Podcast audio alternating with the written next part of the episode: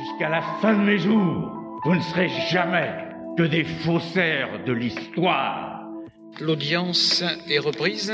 Monsieur le Président, je vous rends compte que l'accusé refuse de comparaître. Je suis David Sabatier, avocat et associé du cabinet 1862 Avocats. Et avec mon associé maître Zoé Villain, nous sommes très fiers de débuter cette première saison du podcast La Barre. Ces discussions ont été enregistrées dans des cabinets d'avocats, entre confrères et entre consoeurs, dans un climat de confiance, pour vous permettre de découvrir l'envers du décor de cette profession hors du commun.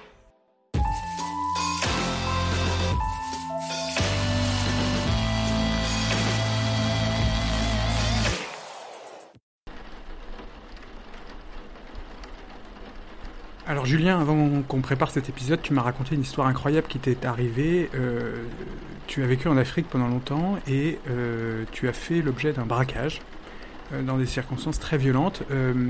Et, et, cet épisode est l'occasion de faire le pont entre cet événement que tu as vécu en qualité de victime d'un braquage et finalement ton activité aujourd'hui d'avocat pénaliste.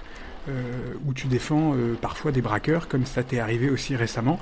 Et donc je propose que dans cet épisode, on fasse le pont entre ces deux expériences et que tu nous racontes, euh, d'abord, est-ce que tu peux nous raconter ce qui t'est arrivé en Afrique, cette histoire de victime de braquage, qui est une histoire sortie d'un film en fait À l'occasion d'une sortie, je crois que c'était un samedi, nous avions décidé avec ma compagne qui est devenue mon épouse aujourd'hui, la mère de mes, de mes deux garçons, d'aller faire un pique-nique en brousse. Donc nous sortons de Pointe-Noire, nous sommes dans un, dans un 4x4, je me souviens que c'était un Nissan Patrol à l'époque. Euh, nous sortons de la ville et, très rapidement, euh, dans les faubourgs de Pointe-Noire, alors que nous, empruntons la seule et unique euh, piste bitumée, nous sommes arrêtés par un, par un barrage militaire qui n'était pas là quelques jours plus tôt. Et face à tous ces, tous ces, tous ces barrages que nous avions subis, tous ces arrêts euh, euh, et de guerre là, j'ai envie de dire, et exaspéré par ce type de situation, imaginant ce qui, ce allait se passer, je fais un très mauvais choix, je prends une extrêmement mauvaise décision. Euh, je décide, plutôt que de m'arrêter, de tenter de me glisser derrière ce véhicule pour, pour échapper à ce contrôle inopiné, impromptu, et, et dont je sais déjà qu'il va durer un certain nombre d'heures et qu'on va encore une fois essayer de me demander de l'argent.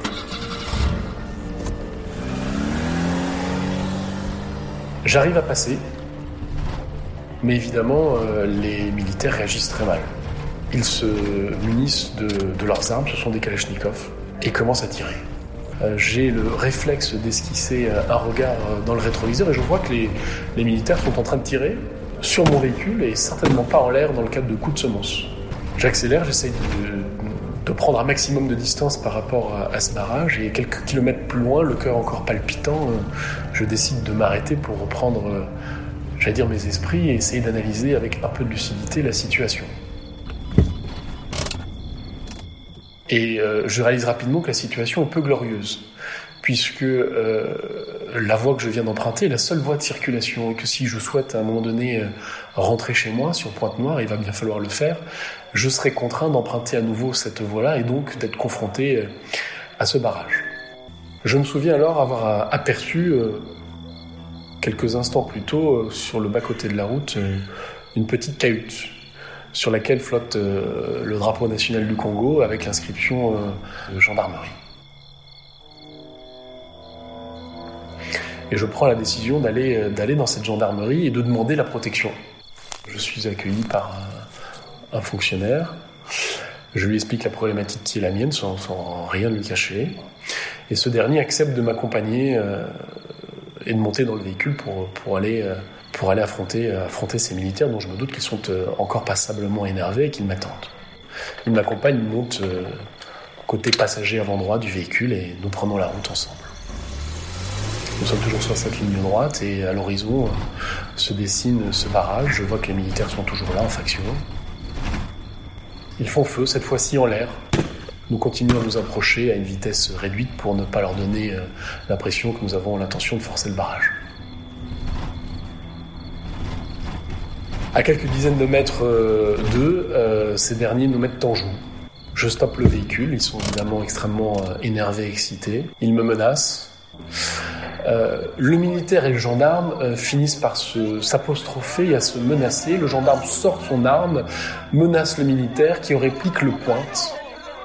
Euh, la tension est à son comble et à ce moment-là, le, militaire se retourne vers moi, pointe son arme sur mon front, me dit qu'il n'a absolument pas peur des blancs, que si la situation dégénère, il va me tuer. Et puis arrive dans le sens du passage un, véhicule, un 4x4 de forte cylindrée relativement neuf.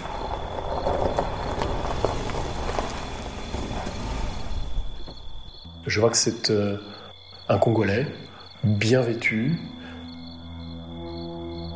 Et cet individu me pose une seule question. Il me demande euh, pour qui je travaille. Donc je lui donne le nom de la personne pour qui je travaille et il me répond c'est un ami. Il interpelle directement le chef des militaires et euh, il leur dit de façon extrêmement ferme relâchez-les. Je vois que les militaires.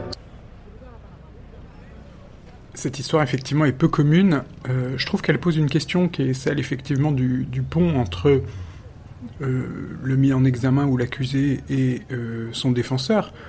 qu'est-ce qui fait au plus profond de toi-même que tu défends tes clients? C'est compliqué de répondre à cette question comme ça. Euh, il y a deux choses, je crois. Peut-être qu'au départ, effectivement, c'est une forme de narcissisme ou une forme de faille, une soif de reconnaissance, euh, euh l'envie de ressentir des choses, la griserie qui, peut naître de la de la sensation, l'impression de pouvoir faire basculer le, cours des choses. Et puis, en tout cas, c'est peut-être comme ça que ça s'est passé pour moi. avec le temps, à force de effectivement de voir des gens défiler dans mon bureau, de les accompagner aux audiences, d'entendre ces récits de vie, il y a des il y a des portes qui y a, il y a, il y a l'empathie qui se fait de plus en plus grande. Moi, je crois que c'est vraiment quelque chose que, que ce métier m'a apporté. La découverte des autres, le, le, partage de, de, parcours de vie, de moments, de moments d'émotion euh, intenses, de détresse. Euh, voilà, on est en plein dans la vie réelle, on est en plein cœur de, de, la vie des gens avec, euh, euh avec des parcours souvent de vie un peu, un peu fracassés, un peu bosselés, mais c'est ce qui rend aussi euh, la chose et, et ce métier intéressant. Alors je sais que ça t'est arrivé de, de, plaider un certain nombre de dossiers un peu de tout type et malheureusement aussi des dossiers difficiles, euh, notamment des dossiers d'agression sexuelle ou de, violence ou de viol sur mineurs. Euh, ça t'est déjà arrivé? Comment tu comment as vécu ça? C'est un dossier que j'ai plaidé devant la cour d'assises de Versailles, en plus loin de chez moi, loin de ma famille, euh, loin de mes enfants, auxquels on pense évidemment beaucoup. Euh, c'est compliqué humainement et émotionnellement et en même temps on a, on a un mandat qui nous est donné, il faut aller au bout de ce mandat, c'est notre devoir. Euh, certains diraient c'est notre honneur. Moi, je ne sais pas si c'est une question d'honneur, mais en tout cas, c'est notre mission, c'est notre devoir. Et puis euh, après, il y a des, je crois qu'il y a surtout une, façon de faire les choses. Euh, de toute façon, ces gens-là, la loi prévoit qu'ils doivent être défendus.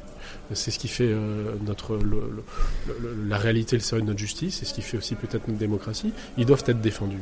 Et, euh, et, et le procès est important. C'est le procès de l'accusé, mais la, la, victime aussi euh, est là. Donc on a aussi cette, cette mission, cette mission d'accompagnement et de parole et d'explication. L'avocat est pas simplement là pour euh, euh, plaider l'innocence de son client. Il y a beaucoup de dossiers où la, la culpabilité est en réalité déjà établie avant que le procès ait lieu.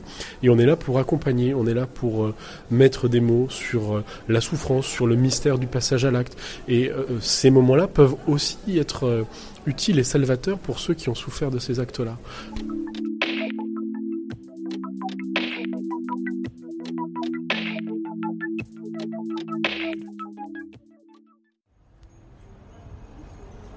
Alors je viens de sortir et j'étais dans le tribunal euh, judiciaire de Bordeaux où j'ai accompagné Julien pour pouvoir aller plaider un renvoi parce que comme c'est la grève, tous les avocats demandent les renvois d'audience.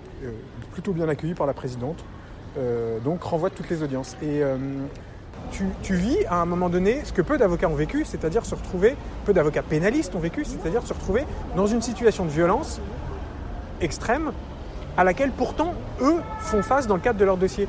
Et, c'est ce que je trouve intéressant, c'est qu'il faut de la distance par rapport à ces dossiers, il faut de la distance par rapport à ces clients, mais il faut aussi euh, être impliqué dans ces dossiers et comment on trouve l'équilibre là-dedans? Ta question est très juste. Je crois que c'est effectivement une question de dosage et d'équilibre, un savant dosage. Il faut à la fois avoir la, distance nécessaire euh, pour euh, aborder un dossier de façon objective et avec un certain recul, et puis il faut aussi de l'empathie. Je crois que ça se passe euh, en, deux temps. Il y, a, il le temps de la distance et le temps de l'empathie. Ils se superposent pas. Euh, le temps de l'empathie, il peut, euh, il peut se manifester dans le cadre des premiers rendez-vous, quand on a quelqu'un qui vient dans notre bureau qu'on rencontre en maison d'arrêt, selon qu'il s'agisse d'une victime ou, ou d'un, mise en cause, qui va nous parler. Il y a des dossiers, toi, qui te, où tu où es plus empathique que sur d'autres? Il y a nécessairement des dossiers qui nous touchent plus que d'autres, il y a des dossiers qui nous parlent plus que d'autres. Euh, Ça dépend évidemment de sa personnalité, ça dépend de son parcours de vie, de la personnalité aussi du- du client. Ou si tu as été concerné, toi, de près ou de loin par une situation similaire, ou si tu as des proches, ou si tu as des... Je pense que quand tu as des... Moi, j'ai pas d'enfants, j'imagine que quand tu as des enfants, tu aperçois euh, des dossiers qui touchent des enfants de manière euh, plus forte, peut-être, euh, je sais pas. Alors oui, bien sûr. Moi, je crois que de toute façon, l'avocat pénaliste, il va à un moment donné chercher dans, sa, dans sa propre existence, dans son propre parcours, des éléments qu'il va essayer de connecter avec le dossier, le parcours de vie de son client pour justement aller chercher à un moment donné de l'émotion parce que euh, au pénal euh, il y a le raisonnement, il y a une construction logique, il y a l'étude du dossier mais il faut nécessairement à un moment donné qu'il y ait de l'émotion pour euh, créer cette espèce de d'empathie dans l'intérêt de son client. En fait, ce qui est intéressant, c'est que effectivement, dans les bon, moi, je suis pas un pénaliste du tout, mais j'ai déjà plaidé un peu au pénal.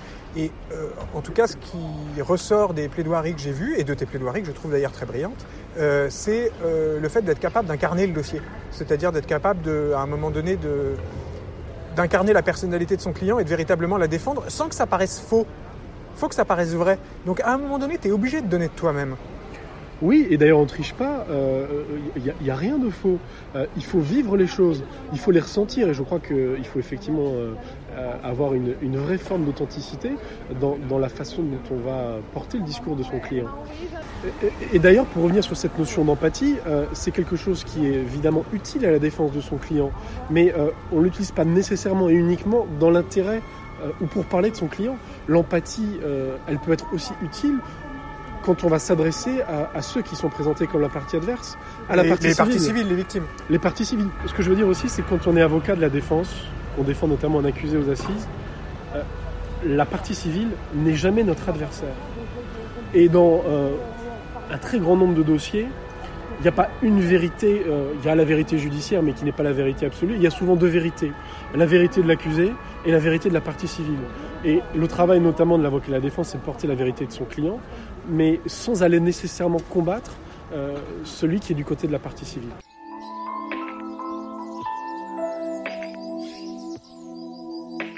Ce podcast, qui est disponible sur toutes les plateformes, est produit et réalisé par 1862 avocats. Alors laissez-nous des commentaires ou abonnez-vous sur Deezer, Spotify, SoundCloud, Apple Podcast ou Google Podcast. Et vous pouvez toujours m'envoyer un message à sabatier 1862 du 6 legal.com. À très vite.